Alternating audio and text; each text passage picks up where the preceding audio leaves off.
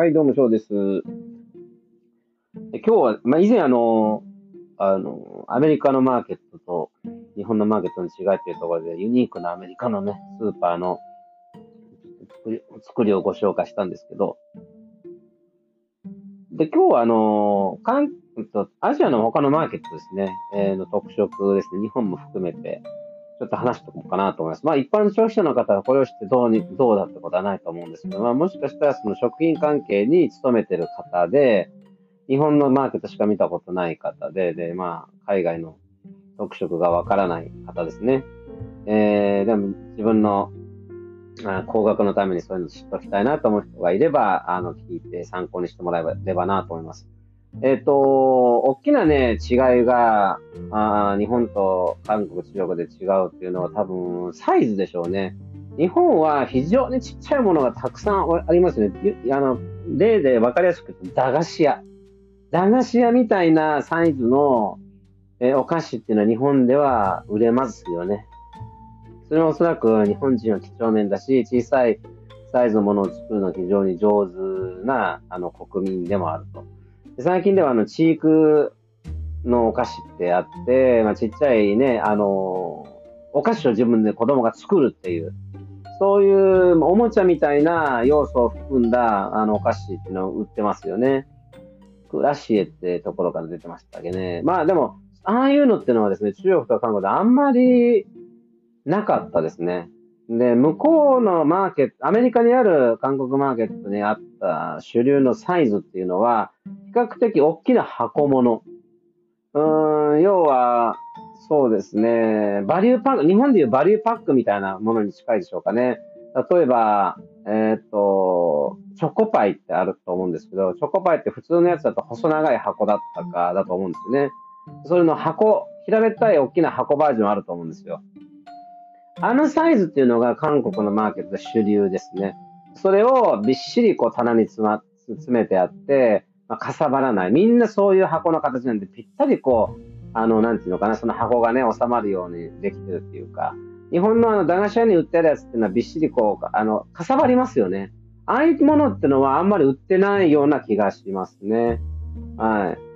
い。で、あのスーパーマーケットへの出荷の業態もですね、まあ、はっきりとよくわかりやすく分かれてまして、日本のスーパーマーケットは、まあ、これアメリカの話ですけどね、日本、日系のスーパーマーケットっていうのは、どんな種類もまんべんなく出荷されるんですよ。韓国の、えっと、スーパーですね、の系のオーダーっていうのは、先ほど言ったような、その、チョコパイぐらいの、チョコパイのバリューサイズぐらいの四角い平べったい箱のようなそういうサイズのものに限り、いくつものパレット買いをして、まあ、量を買うというか、ありますね。で、中国のマーケットになると、まあ、似たような感じで、え細かいものは売れ、売れないんですけど、あと、あと韓国、じゃごめんなさい。中国、中国のマーケットでしか受け入れられないっていうものはもう本当数少ないんですよね。で、でも数少ないんだけど、購入するときはコンテナ買いぐらいの買い買い方をします。コンテナで買う。うん。で、まあもちろんね、全部のね、中国系の、あのお店がそういうことするわけではないんだけども、そんなビジネスの仕方をしてましたね。なので、一番利益が取れるとすれば日系のお店ですけれども、まあ一番利益が取れるのがその中国のそのコンテナ買いのですね。コンテナ買いってことは、普通の出荷っていうのはその卸からお店に直接卸しますよね。えまあ、コンテナ買いっていうことなんですけど、一応その、で、自分が卸の時にあったんですけど、自分の卸を返して買ってるんだけども、ある意味伝票屋さんですよね。あの、っていうのはそれを引っ張ってきて、えっと、コンテナから出す、出さないうちに、そのコンテナごと持ってってもらうから、あくまでその卸のところに一回一時的に止めてあるだけなんですよね。コンテナが来る日に、その一人業者がトラックを持ってきて、ま、ま、あのトラックの前だけですよね。で、それをコンテナにつなげて持っていくって、そんな感じ。だから、お金って手数料絶対かからないから、安くその分売るわけなんですよね。そういうような買い方が結構主流じゃないかなって思いますね。うん。で、まあ、あのもちろん全部が全部ね、コンテナ化するわけではないんですけど、でも、やっぱり中国でしか売れないものってのがあるので、えうん、たくさんある種類の中でも、あの、いくつか、何種類かしか売れないですよね。うん。あとは、まあ、主力で売るのは中国のグロッサリーとかなので、うん、まあ、あの、そんな違いがありますよね。あとね、うーん、全部見たわけではないんですが、ある程度私の推測も含まれてるんですけど、日本って商品を作った時の元？元っていうのかな？当初作った時の目的っていうのは国内で売れるものっていうのがゴールで作られてると思うんですよね。それは日本の、まあ、人口も1億何千人でした何千万でしたっけね？えー、いると思うんですけど、まあ、国内の需要も結構それなりにあるよっていう前提のもとに作られてると思うんですよね。あと家電作ったりしても、あの国内の需要だけで、需要を満たすだけでも結構な金額になりますよっていうのがあると思うんですよ。で、韓国の製品って、まあ、食品業界にいた時に思ったのは、その韓国の中だけで売れるものを作ってるっていう感じがあんましないんですよね。韓国で作る、韓国向けにも作るんだけれども、えー、要は海外、まあ、アメリカとかでも売れるような仕様で作ってるような気がしてならないなっていうところ。で、まあ特に、まあ家電とかも、韓国で買ったことがないんで、見たことがないんでね、ちょっとわからないんですけど、うーん、どうだろうな。例えば日本のテレビで言ったらいいのかな。日本のテレビは、あの、いろんな機能ついてますよね。で、海外に行った時、海外にもこう、日本のものが出てくる時に、最新型のテレビは来てないような気がするんですけども、まあ、それでも、他の、アメリカにある他のメーカーと比べてなんか機能性が、機能がついてるのかなで、で割高かなっていう気がするんですよね。で、他のメーカーは、あのいわゆるなんだろうな、必要最低限のものしかこう、ついてないようなテレビをいっぱい並んでるような、並んでるのかなっていう印象があって、必ずそこに韓国勢がいると。で車でもヒュン、ヒュンダイですかね。ヒュンダイは、あのー、アメリカではよく走っています。で、価格も非常にお手頃価格。うん。で、日本で言うと、日本車はトヨタはよく走ってますけど、あとはスバルも走ってますよね。私が言った時あと、日本以上に数が多いのはレクサスですね。レクサスは非常によくたくさん走ってますと。あれは確かアメリカに売るために作ったのかな？で、最終的に逆輸入っていう形で日本にも売られたのかな確かそんな感じでしたよね。えー、確かですね、値段が日本より100万ぐらい安いですよね、レクサスは。だからアメリカで買った方がお得なんじゃないかなって気はします。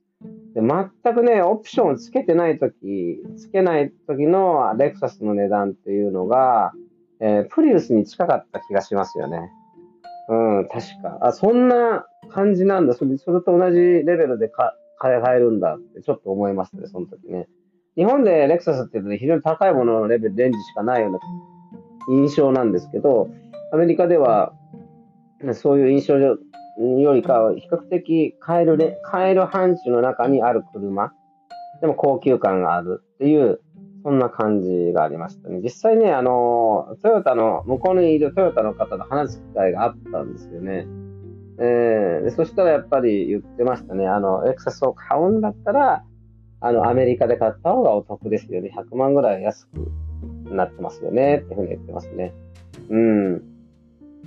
そうそうそうそう。まあ、日本にいると多分ブランド代みたいな感じがつくんじゃないでしょうかね。高級車として売ってますからね。うん。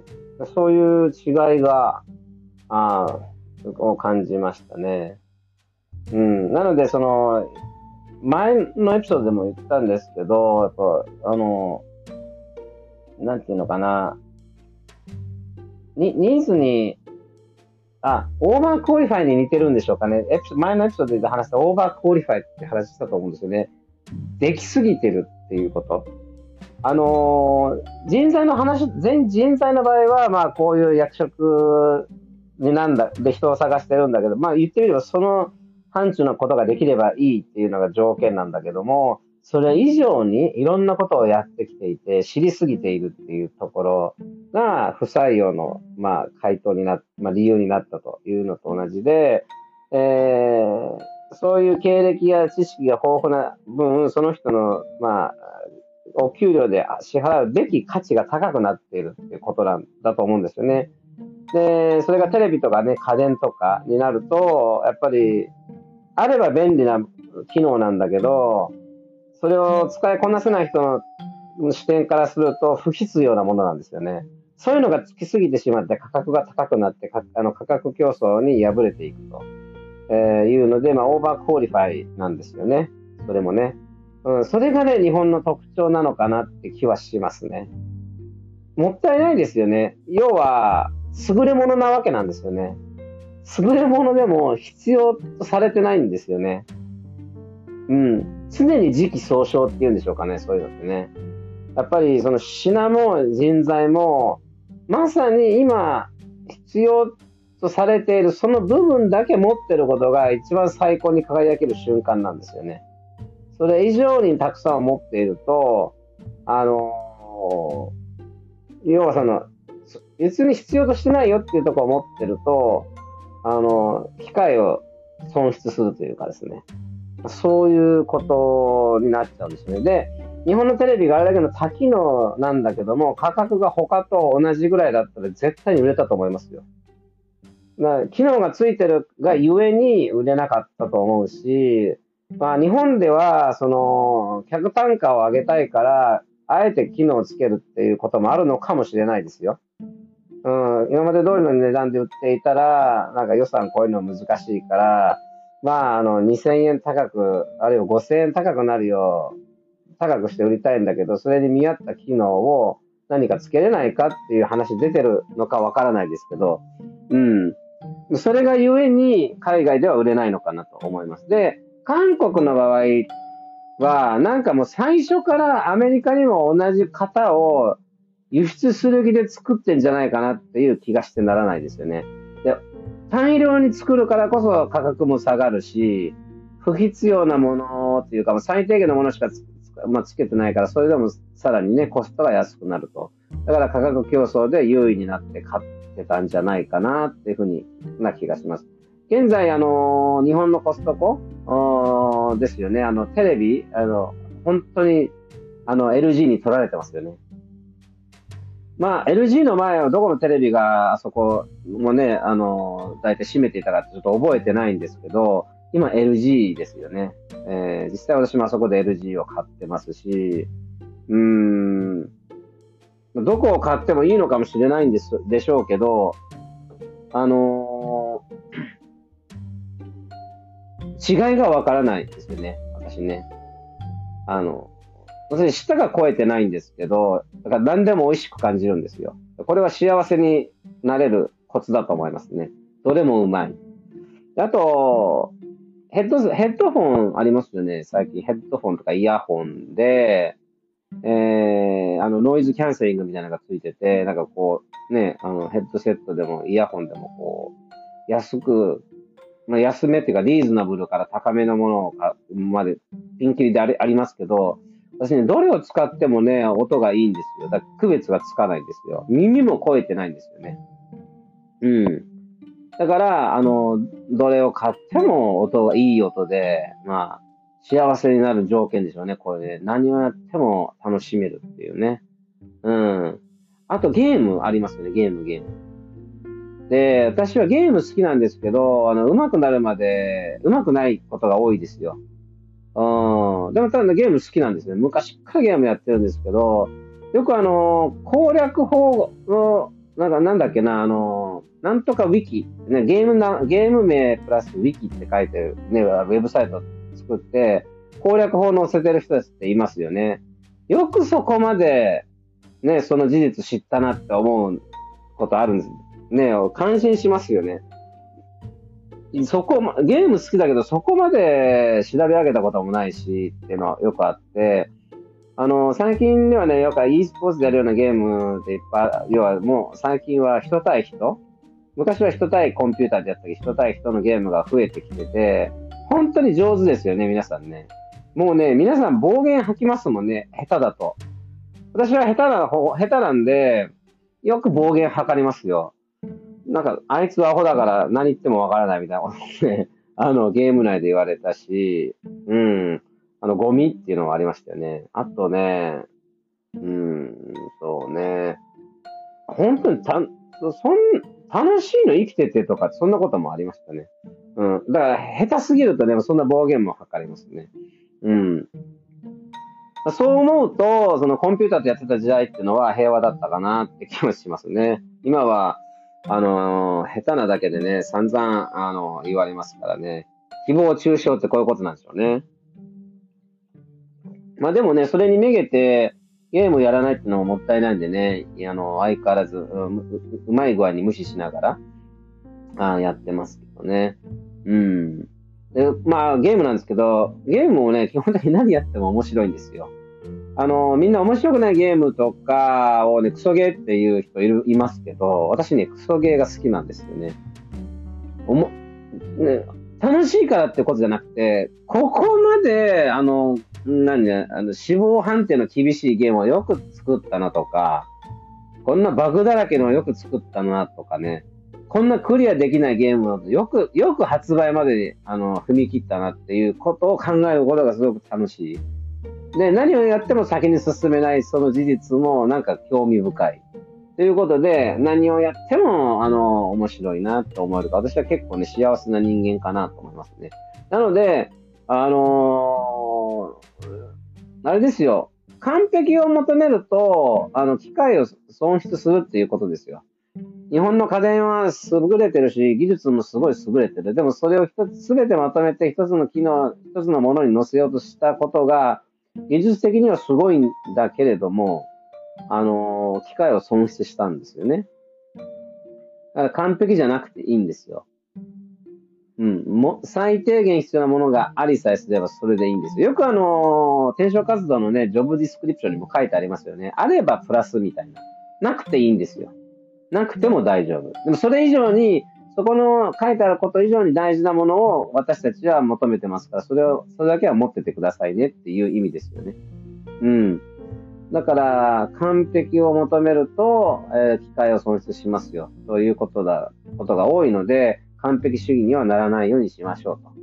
完璧主義ってどういうことかっていうと、完璧になりたいっていうことをすごくこだわっているってことで、えー、完璧にはなれていないってことなんですよね。で完璧になれなかったら、やっぱり結局中途半端な終わり方になってるはずなんですよ。あるいは仕上がりになってるはず。それだったらいっそのことを、えー、一番、あの、そぎ、そぎ落とせるところは全部そぎ落としてきれいにした方が、えー、買う側っていうか、プレゼンされた側としては分かりやすい。